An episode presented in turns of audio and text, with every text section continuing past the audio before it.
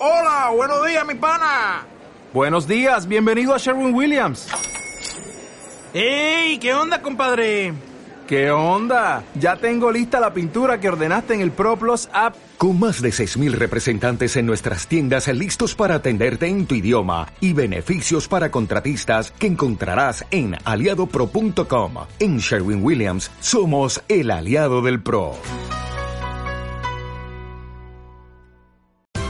Esto es una producción de Mindalia Televisión y Mindalia Radio, audiovisuales sin ánimo de lucro de mindalia.com, para aportar conocimiento y crear conciencia. Mindalia.com, la primera red social de ayuda altruista a través del pensamiento.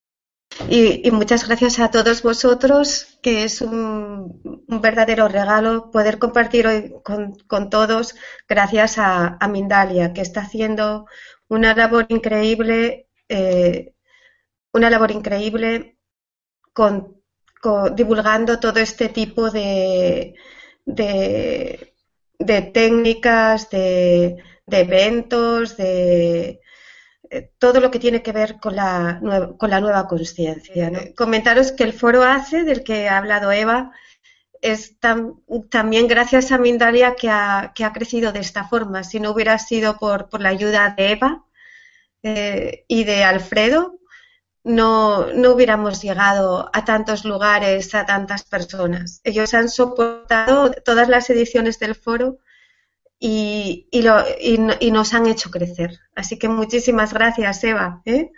que siempre estáis ahí ayudándonos a, todos, a todo este grupo de locos. No hay de qué, para eso estamos. De locos buenos, pero locos. en el buen sentido, porque loco finalmente es una palabra que, que viene del latín y que uno de los significados es saco del viento, ¿no? Y suflado por el espíritu. Así que eso es una palabra bonita. Bueno, pues habíamos quedado en hablar sobre ego conciencia, eh, ego conciencia, neurociencia o ego conciencia espiritualidad. Eh, es un tema que siempre me gusta abordar desde de diferentes maneras y que hoy vamos a compartirlo como un diálogo, eh, porque creo que no, es algo para tomarlo muy en serio tampoco, ¿no? No es para tomarlo muy en serio porque cuando me he ido a, los diccionarios, me he llevado una sorpresa increíble por la indefinición que hay de términos que todos usamos muy a la ligera y que normalmente los usamos en todo este mundo, en el mundo de la espiritualidad y ya en la jerga cotidiana, ¿no?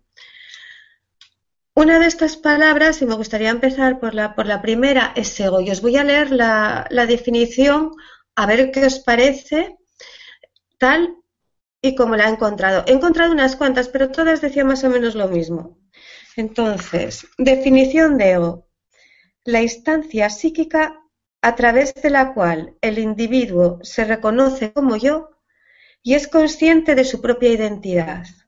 El ego, por lo tanto, es el punto de referencia de los fenómenos físicos y media entre la realidad del mundo exterior, los ideales del superyo y los instintos, los instintos del ello, el inconsciente.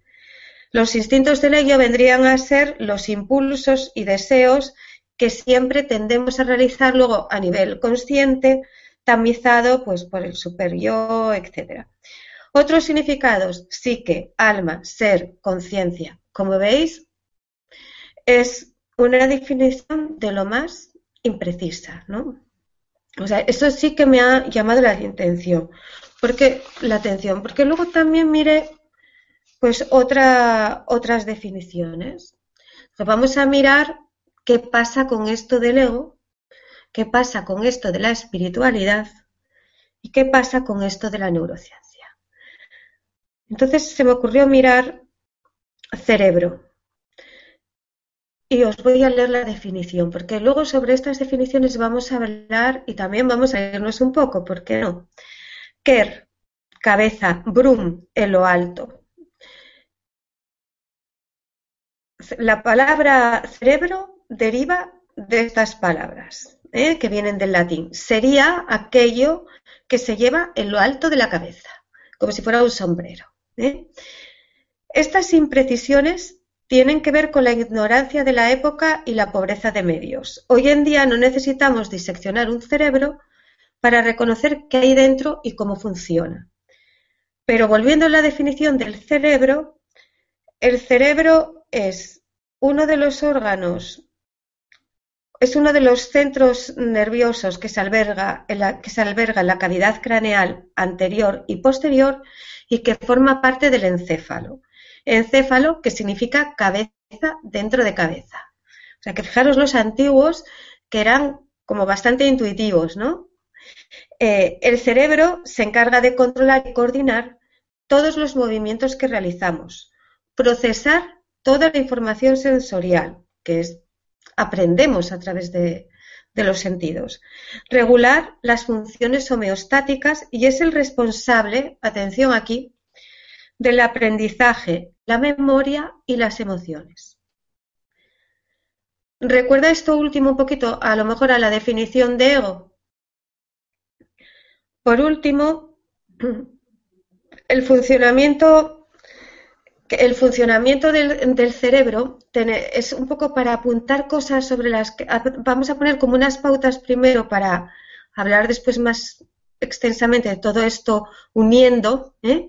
como uniendo qué es lo que hace el hemisferio derecho. El, el, hemisferio derecho une la información, la amalgama, y el hemisferio izquierdo la divide para analizar. ¿eh? Entonces, también voy a aprovechar esto para hablar de los hemisferios derecho y izquierdo, porque también hay en esto algunas eh, ideas un poco incorrectas o míticas, vamos a decir. El hemisferio izquierdo es el hemisferio del análisis, de la matemática, del lenguaje también, porque es quien organiza las frases. Eso es lo que, lo que dice hoy en día la, la ciencia. Y es básicamente eso, va dividiendo y analizando. ¿eh? El hemisferio derecho. El hemisferio derecho es el que reacciona ante lo nuevo, ante lo desconocido. Y sintetiza la información sensorial, emocional. ¿eh? Entonces tiende siempre a unir. Entonces, esto es un poco como algo que nos puede ayudar a entender algunas cosas, ¿no? Y voy a seguir con otra de las definiciones, conciencia. Conciencia es otra definición que me llamó mucho la atención. Eh, miré una definición de Vox y aquí lo que decía es que conciencia conocimiento del, que el ser humano tiene de su propia existencia, del estado en que se encuentra y de lo que hace. Como veis, es de lo más cogido por los pelos. Dices, cuando, cuando leía estas definiciones, decía, ¿quién se le habrá ocurrido estas definiciones tan pobres ante temas tan importantes, no tan eh, como que tocan, lo, que tocan lo nuclear del ser humano, parece que lo nuclear del ser humano pasa así un poco eh, como de puntillas, escapándose. Eh. Entonces, como veis, puede ser que tenga bastante que ver con las dos definiciones con las que hemos hablado anteriormente. Si contrastamos conciencia y conciencia, en la definición básicamente es lo mismo. La única diferencia que hay con conciencia es que se añade conocimiento compartido. Etimológicamente vienen de la misma palabra y al añadirse conocimiento compartido, entonces ya hablamos a nivel social. Entramos en el nivel social que implica la moral, la dualidad, lo bueno y lo malo. Quiere decir que cuando hablamos de conciencia ya podemos hablar de programación y que tal vez la conciencia tenga que ver con esa parte en blanco que está en nosotros mismos y que es todavía un libro en el que aún no hemos escrito y que en cada momento puede escribirse algo o puede percibirse algo nuevo. Entonces, sobre estas tres definiciones, nos queda añadir qué es la neurociencia y qué hace. Pues la neurociencia es la ciencia que estudia y investiga el sistema nervioso, tanto en los animales como en las personas, y que hoy en día se está desarrollando a gran velocidad. De hecho, hay muchas subciencias dentro de la neurociencia y la más avanzada sería la neurociencia cognitiva, que ya une lo que es la psicología con la neurociencia. Y ahí sería un punto muy importante en el que neurociencia y psicología se dan la mano. Pero es que la neurociencia va mucho más allá, porque toca la esencia misma de la espiritualidad. Porque, ¿qué es la espiritualidad? La espiritualidad es ese sentir ser trascendente en el que todos vivimos y somos. Eso es la espiritualidad, la vivencia de lo que realmente somos. ¿Y qué es el obstáculo? ¿Cuál es el obstáculo que nos encontramos para vivir esa espiritualidad? ¿Dónde está? Pues quizás, quizás, ese obstáculo para movimientos de la antigüedad fuera fundamentalmente el ego. Y así el ser humano se sometía a pruebas muy duras y a hacer trabajos forzosos con la mente para poder desprogramar todos los traumas con los que venía, no solamente de herencia de sus padres o, de, o de las barbaridades que vivía en su época, sino también ancestrales. O sea, y en eso a nosotros nos sucede lo mismo, porque no estamos tan diferentes de los antiguos en esto. Pero sí es cierto que podemos abordar desde la neurociencia toda esta parte que la podríamos quizás denominar programación. Programación, ¿por qué? Porque el cerebro, y ahí es donde enlazamos con la neurociencia, el cerebro simplemente es el órgano del aprendizaje. El cerebro recoge información guarda esa información y después, a través de los sentidos y de otras experiencias, busca asociaciones. Y en esta forma sigue continuamente aprendiendo. Así que si nosotros aprendemos algo incorrecto, nuestro cerebro con eso va a hacer muchas cosas de las que nosotros no vamos a ser conscientes. Podemos decir que la mayoría de los aprendizajes que realizamos son inconscientes. Y esto sí nos deja, cuando lo ves al principio, un poco perplejos, porque parece, uy, pues no puedo hacer nada. Pues claro que sí, podemos hacer muchísimas cosas, porque desde siempre el ser humano ha utilizado muchas herramientas para trascender todo este paquete de programación pues ha utilizado la meditación, ha utilizado las terapias naturales, bueno, hoy en día las terapias naturales, ha utilizado el control del cuerpo como, en las artes marciales, en, el yo, en algunos yogas, en fin. Hay en todas las tradiciones, tanto de Oriente como de Occidente, herramientas para trascender esta programación. Desde luego, que lo que sí tengo que decir es que la programación no se trasciende por sí sola. O sea, todo el paquete que tenemos de aprendizaje inconsciente que nos está fastidiando porque, porque hay cosas que sí, aprendizajes correctos. Por ejemplo, hemos aprendido a conducir, que práctico, puedes usar tu coche ir todos los días al trabajo. O, o, el metro igual, porque es otro aprendizaje ir a coger el metro o vestirte por la mañana.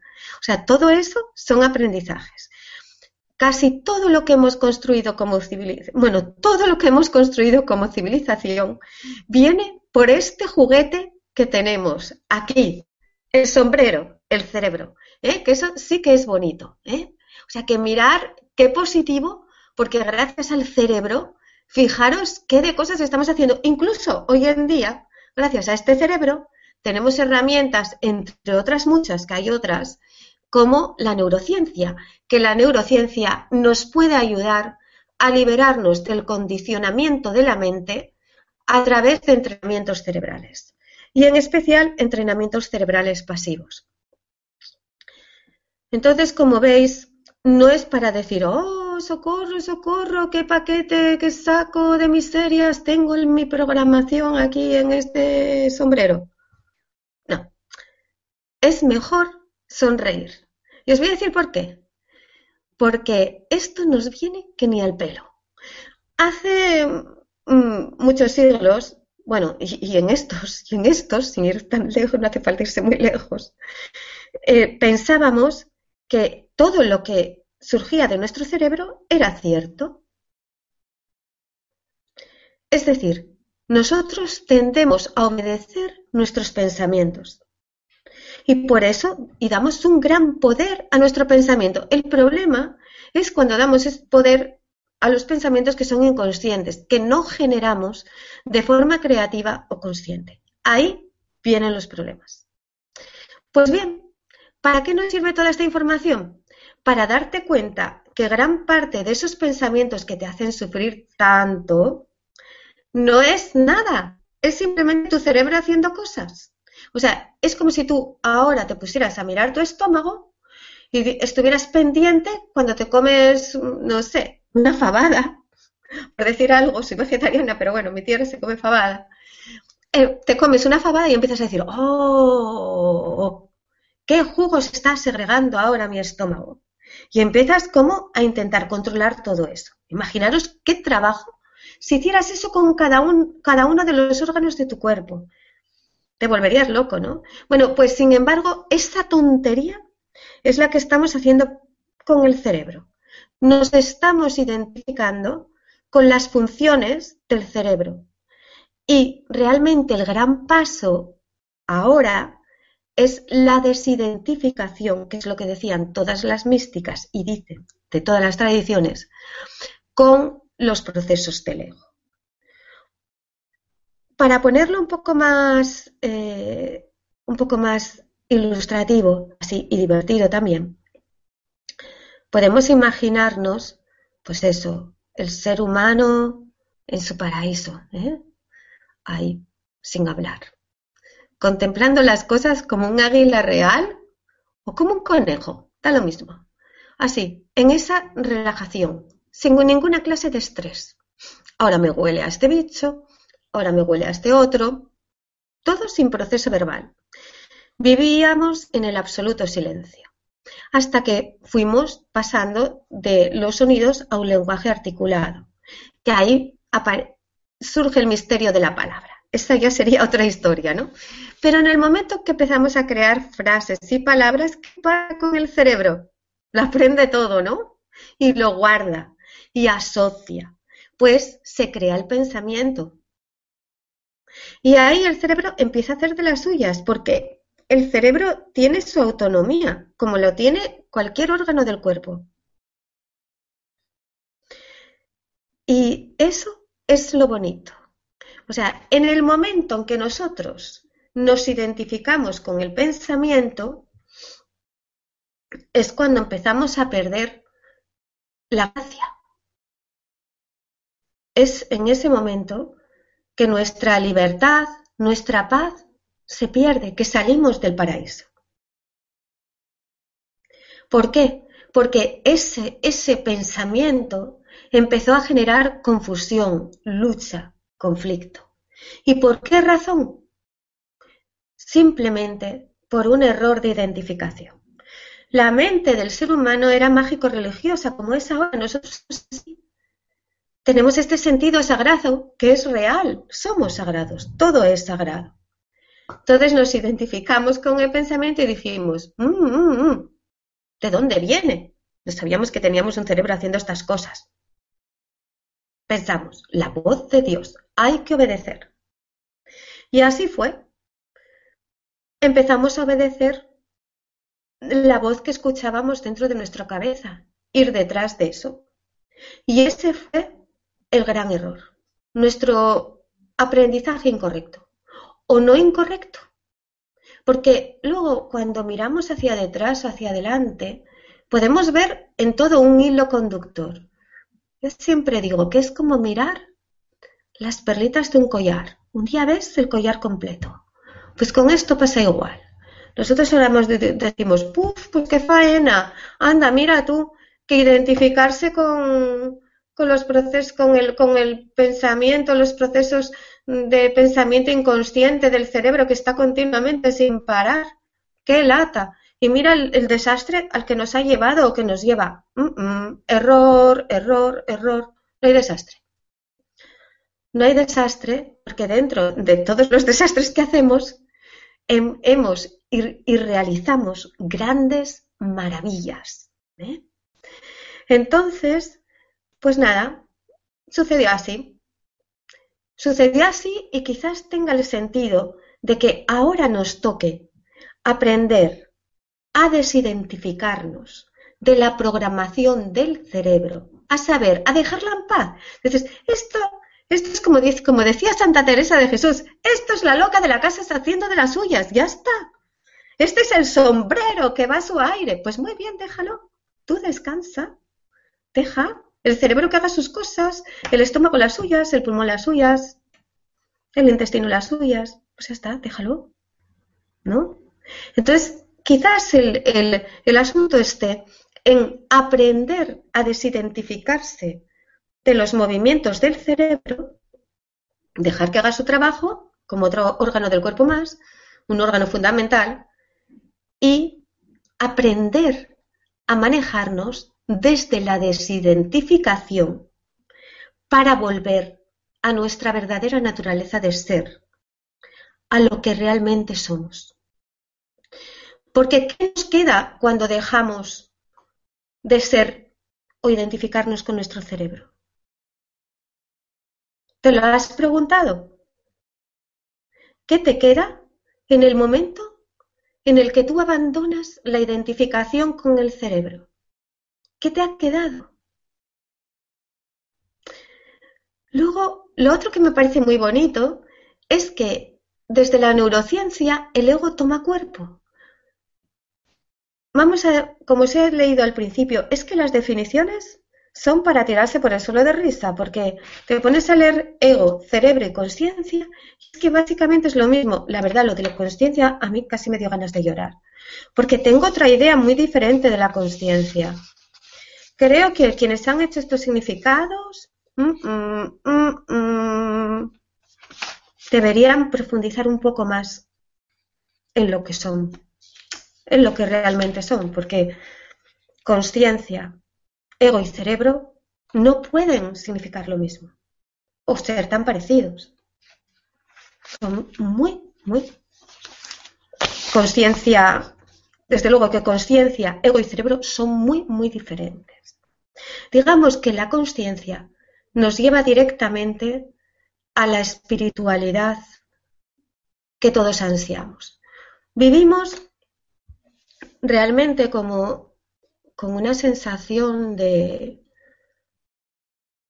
buscar algo perdido, como si hubiéramos perdido algo, nuestro paraíso. Todos buscamos la paz, la felicidad, el amor, la gracia.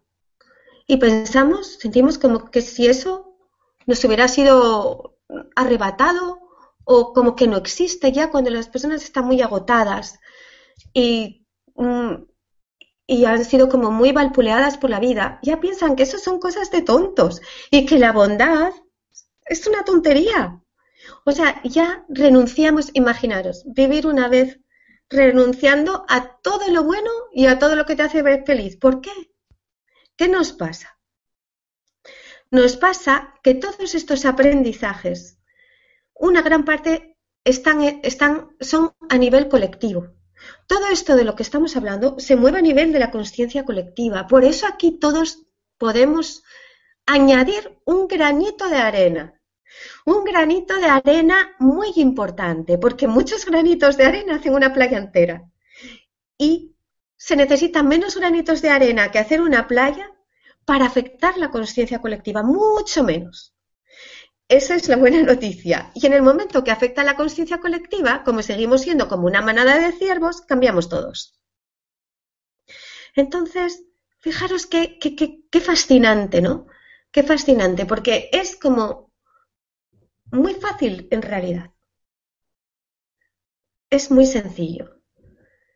Pero bueno, volviendo a todo esto lo que estábamos hablando, esta sensación que hay en el ser humano de haber perdido un paraíso y de no encontrar la felicidad. Básicamente muchos se ponen en la búsqueda espiritual porque necesitan pasaportarse de alguna manera a otra esfera de la vida porque ya no aguantan más ni el aburrimiento, ni el dolor, ni la falta de poder realizar sus deseos, sus sueños. ¿Qué, ¿De dónde viene todo este paquete? ¿Os lo habéis imaginado? ¿De dónde viene toda esta programación tan brutal que hace tanta daño a las personas? Pues muy fácil. Toda esa programación está construida desde hace cientos de años a nivel colectivo. ¿Por qué? Porque como somos mágicos religiosos, desde la antigüedad se unió poder y religión. Y entonces simplemente hemos obedecido. Y no estoy incitando a ninguna revolución, ¿eh? estoy incitando a la trascendencia, que es otra cosa. Porque la verdadera revolución es los individuos, ser feliz, expresar lo que realmente eres, ser, y hacer lo que realmente quieres ser y hacer. Porque eso cambia el mundo, cambia tu relación con los demás, cambia tu relación con el mundo del trabajo, con la sociedad. Serás más respetuoso, más pacífico, más confiado y eso lo vas contagiando a otros. Entonces, es interesante porque no es eh, tan complicado como en un principio parece. Todos estos aprendizajes, no es cuestión de conspiración, están a nivel colectivo. Entonces, ¿qué sucede? Hemos aprendido, porque vivimos en una sociedad de consumo, esta sociedad de consumo es materialista, lo sabemos, lo, lo, estudiábamos en el colegio, vivimos en una sociedad de consumo materialista, bla, bla, bla. Lo sabemos, ¿no? Pues ¿qué necesita una sociedad de consumo materialista? Consumidores, adictos. ¿Y cómo se hace eso? Programación. Es muy fácil. Es muy fácil porque nuestro cerebro es como una esponja, es tan increíblemente fantástico que está sin parar todo el día, aprendiendo por aquí y por allá, de forma perdón, estoy con un criponazo, de forma inconsciente, ¿no? Bueno, pues sucede que en todo este aprendizaje, por ignorancia, no por maldad, por ignorancia, pues estamos siendo bombardeados continuamente por artículos de consumo. O sea, tú vas al cine y en el descanso que te meten, ¡boom! ¿Cuánta publicidad subliminal recibimos a, a lo largo del día? Ni idea. ¿Cuánto nos hipnotizan a lo largo del día? Montones de veces. Nos pasamos, además ahora hay una facilidad para caer en la hipnosis, como nos gusta que nos hipnoticen, que nos atonten. Es impresionante. ¿Por qué? Porque estamos tan estresados que, que básicamente buscamos eso, el abotargamiento. Por, por, todo, por todo el bombardeo que tenemos de la, de la sociedad de consumo. Entonces, es eso, estamos continuamente bombardeados para consumir, consumir, consumir. ¿Y eso qué hace? Una mente ansiosa, neurótica. Eso unido al miedo, porque ¿cómo obedece el pueblo? Lo sabemos desde siempre. El miedo. El miedo, la culpa. El miedo, la culpa. Y lo sensorial. Si nosotros sabemos cuáles son las claves podemos todo esto sopesarlo y tener cuidado. Recordar, mira, un ejemplo muy fácil. Cuando tú vas al cine, tú puedes llorar, desear que muera el malo. ¿Cuántos estáis deseando cuando veis una película de esas que maten a ese malo malísimo? ¿Y sois asesinos? No. ¿Qué pasa ahí? Pues así, fijaros cómo, y mientras tanto nuestro cerebro está aprendiendo, porque las células, las neuronas espejo, a través de la empatía, hacen que nosotros vivamos otras emociones, las emociones del otro, empaticemos y así aprendemos. es otra, de las fórmulas, otra, de, otra forma de aprender. Si fuéramos conscientes de la importancia de nuestro cerebro y de todo lo que hace, y nos informáramos, pero tremendamente, seríamos mucho menos manipulables. aprenderíamos también a conocernos mejor a nosotros mismos y a amarnos más, porque veríamos que somos muy inocentes. Y tal vez nos dejaríamos menos arrastrar por la programación. Por la programación del cerebro que básicamente no la seleccionamos nada. No hemos cultivado nuestro cerebro igual que no cultivamos la mente. Pero nunca es tarde. Es decir, siempre es un momento genial. Mira, el cerebro nunca deja de aprender. O sea, que eso de que, ah, porque tienes más años, ya tu cerebro está para allá. No, tu cerebro está para allá porque te has aburrido mucho, te has decepcionado mucho y te has evadido. Y has perdido el interés por la vida. O por la belleza, o por el ser. Entonces te has aborgado. Pero tu cerebro, desde ahí o desde cualquier estado, puede volver a aprender. Eso es fenomenal porque su función es aprender. No le vas a pedir nada que no sea su función. Es como a tus pulmones. Su función es respirar. Ya está. Pues tu cerebro es aprender. Entonces, una persona de 80 años con entrenamientos cerebrales pasivos o, haciendo actividades nuevas o, o, también, pues mira, otros videojuegos también para potenciar el cerebro. Hay, hoy en día, desde la neurociencia tenéis un montón de cosas podéis realmente ejercitar todo vuestro potencial. Y desde vuestro potencial ir a la trascendencia. Porque, ¿qué es lo que te separa a ti de la vivencia espiritual? Tan solo una cortina de humo de pensamientos y emociones. Es solamente, como decían los antiguos, un velo. Ya está, unos cuantos velos por ahí esos velos que los antiguos les daban todo este carácter iniciático, hoy en día los podemos ver también de otra forma, desde otra perspectiva, desde la neurociencia. No sé si, si alguno de vosotros os habéis hecho alguna vez esta pregunta de ¿por qué sientes que lo que más deseas parece que te evade. ¿Por qué a veces me pongo a buscar en, direcciones sin saber por qué? ¿Qué es lo que me está impulsando? ¿Puede ser acaso que estemos en nuestra memoria, en nuestro cerebro está esa memoria de la gracia, esa memoria de un cerebro en paz? ¿Puede ser que estemos buscando eso? ¿Recuperar ese cerebro en paz? ¿Y tú crees que eso es posible?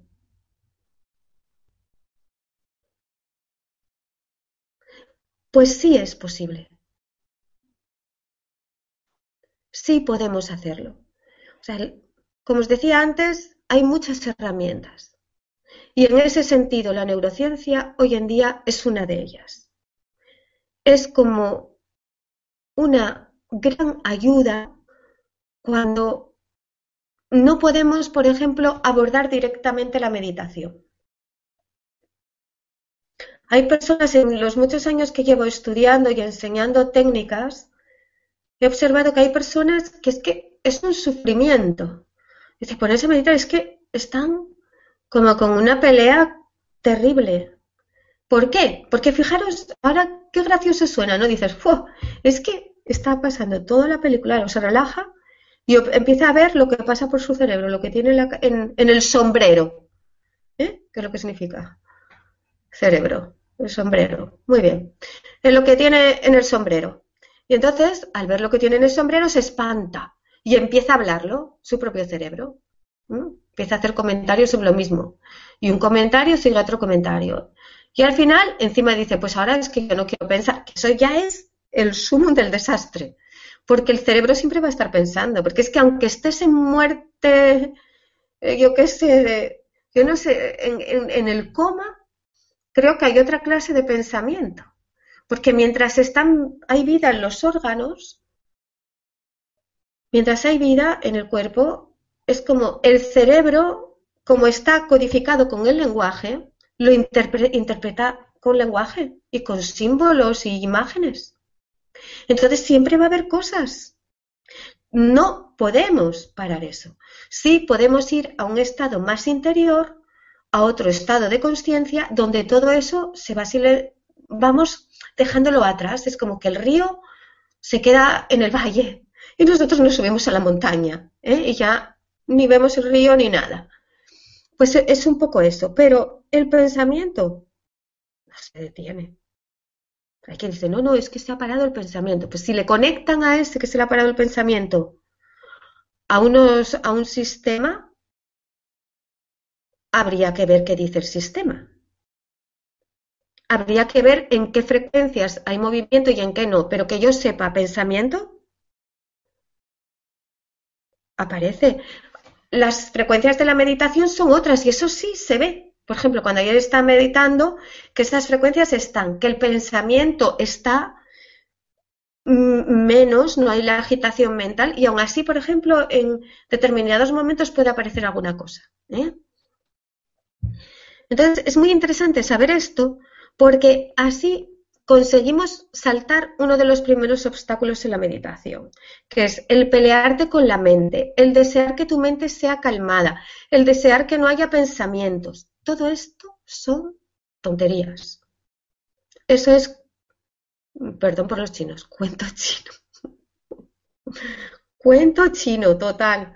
Pero, pero lo positivo, lo bueno, es tener como estos conocimientos claros, porque ya en sí mismos, cuando los, cuando los aceptas, te da otra libertad. Ya abordas todo de otra manera. Ya tienes más margen para actuar ¿eh? y, más relajada, ¿no? Ya, o relajado, ya dices, bueno, cuando voy a meditar, buf, si aparece un pensamiento que me da, mi cerebro hace lo suyo, mi sombrero hace lo suyo, que voy a estar ¿eh? Presente. Y, y, bueno, pues por hoy mmm, creo que que esto es lo que os quería contar fundamentalmente. No, sé cómo vamos de tiempo porque no tengo un reloj por aquí y, no, y voy a mirar a ver si veo por aquí la, la hora. Eva, ¿me puedes decir cómo vamos de tiempo? Casi menos cuarto. ¿Qué? Que son casi menos cuarto. Pues entonces ya entramos a que hagan preguntas. Vale. Porque si no, os voy a poner a todos el sombrero como un pombo. Mira, te comenzamos si quieres con la primera. Eh, Javier García te pregunta que cómo podemos hacer la vida diaria para tener un poco más de paz. Una buenísima pregunta.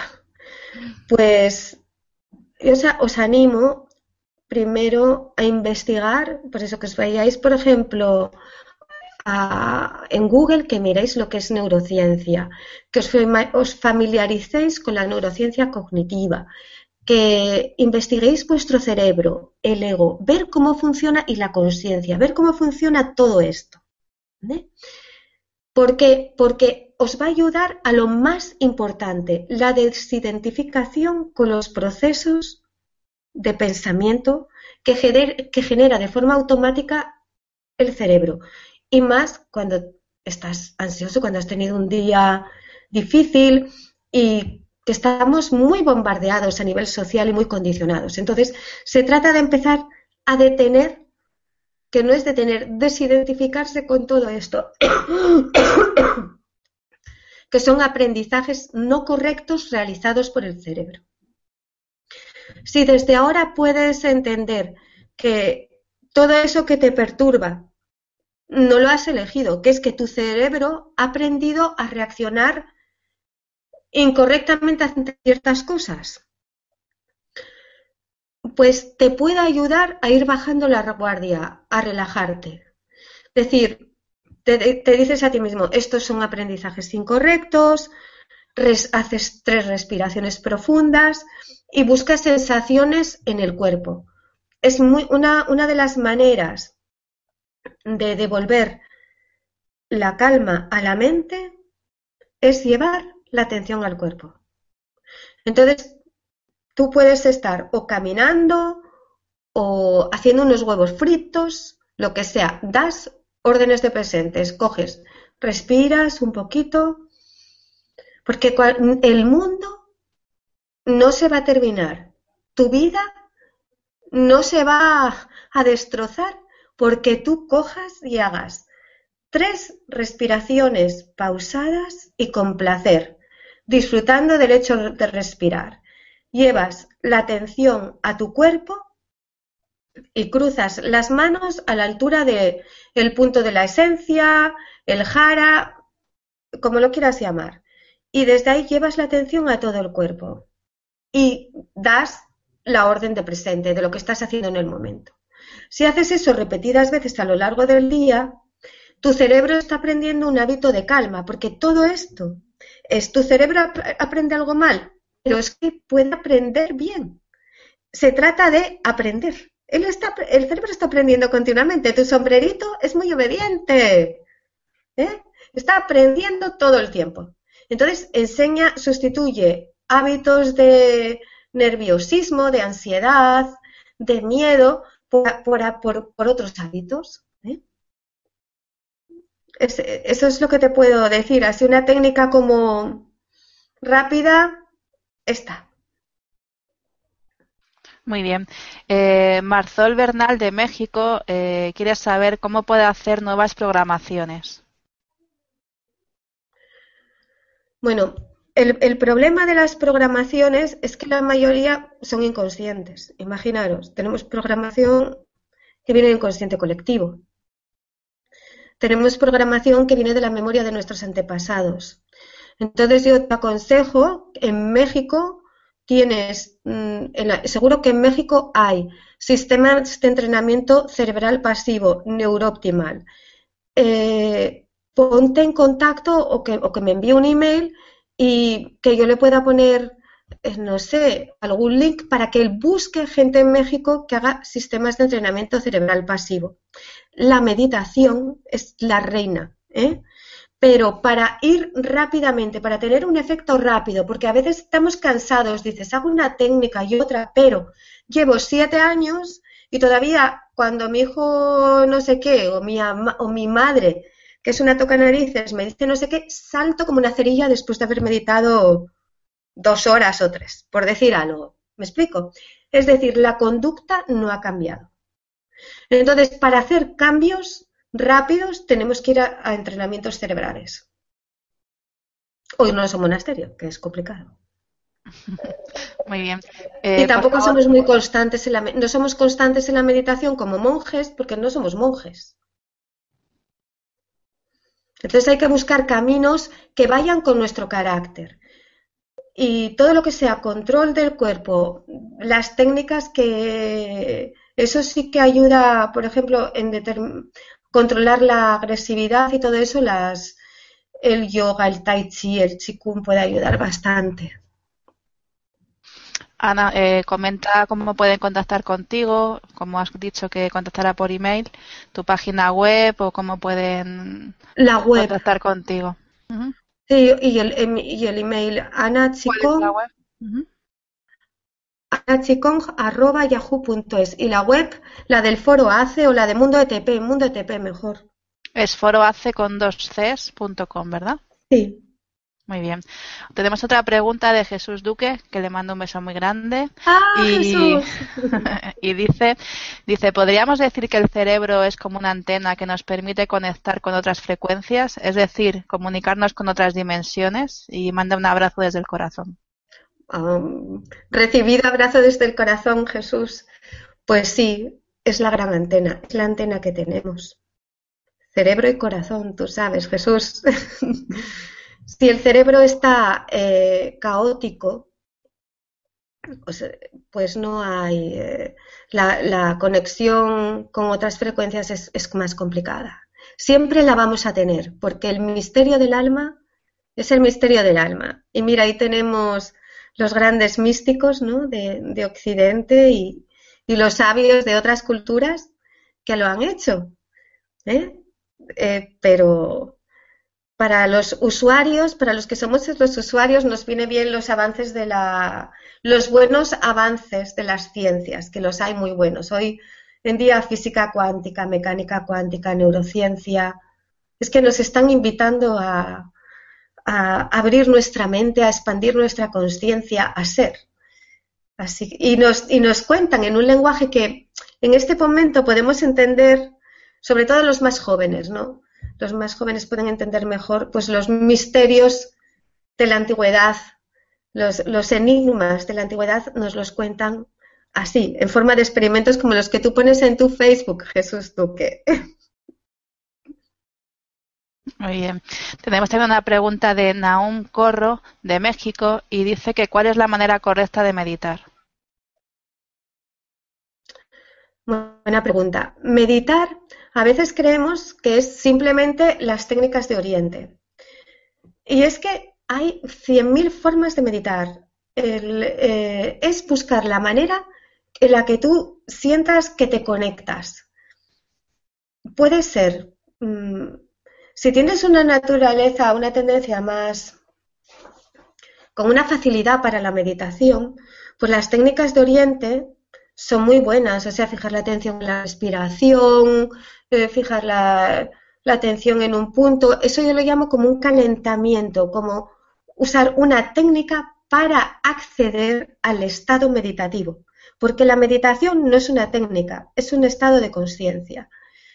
Personas muy nerviosas, caminar consciente, como los antiguos filósofos de, Grecia y de Roma, ¿no? que caminaban y meditaban sobre algo, filosofaban sobre un tema. O sea, en la medita como una técnica de aproximación al estado de meditación, podemos formular una pregunta.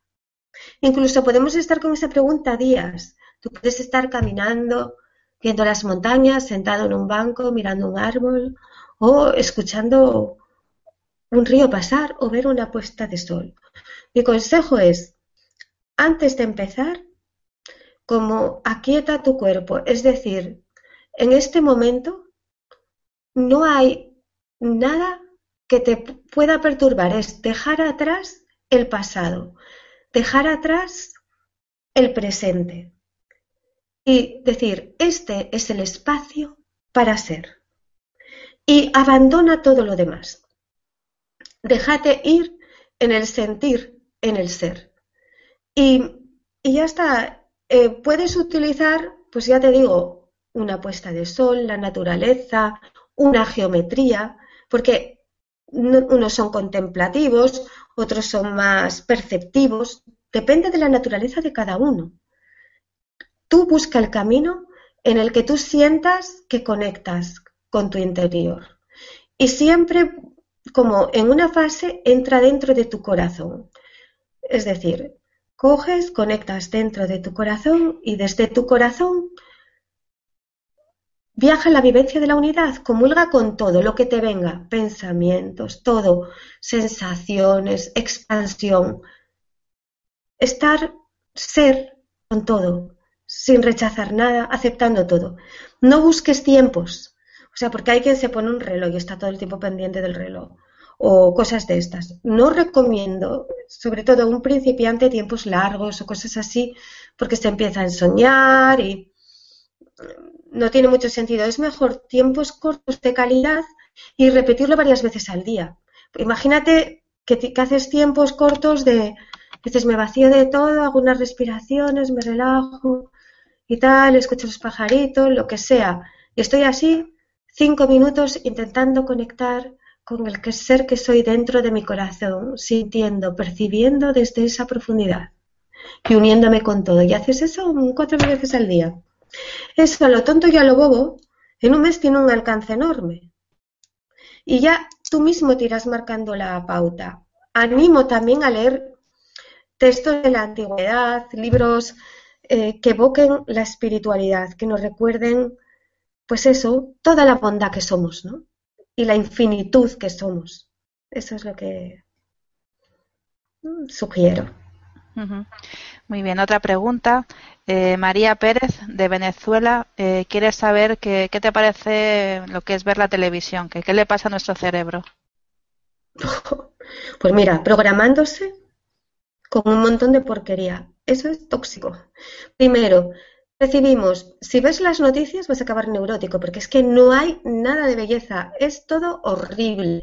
No hay ni una buena noticia. Y es que no hay buenas noticias. Mira cómo nos cuentan lo que os he contado hoy sobre la neurociencia. A que nos lo cuentan en la tele, en las noticias. Ah, amigos, en el telediario. Pumba, esto. Pues no, no lo cuentan, no te cuentan eso. No te cuentan un montón de cosas buenas que están pasando por el mundo y de acciones de gente maravillosa. La mayoría de cosas que nos cuentan es todo porquería, con perdón. Y luego ya las películas, si tú coges el mando a distancia, es impresionante. Es que son casi todo crímenes. Dices, ¿por qué? ¿Qué nos están vendiendo? Nos están programando con miedo. Nos están programando con miedo y luego la, la publicidad es miedo, consumo. O sea, el miedo genera ansiedad, la ansiedad pues se compensa como consumiendo tal. Nos apartan completamente de la bondad, de la libertad, de la belleza, del amor, de, la alegría. Por favor, los de los medios de comunicación, mindalianos, una televisión de buenas noticias. Esto es una televisión de buenas noticias. Ya está, Eva. Muy bien.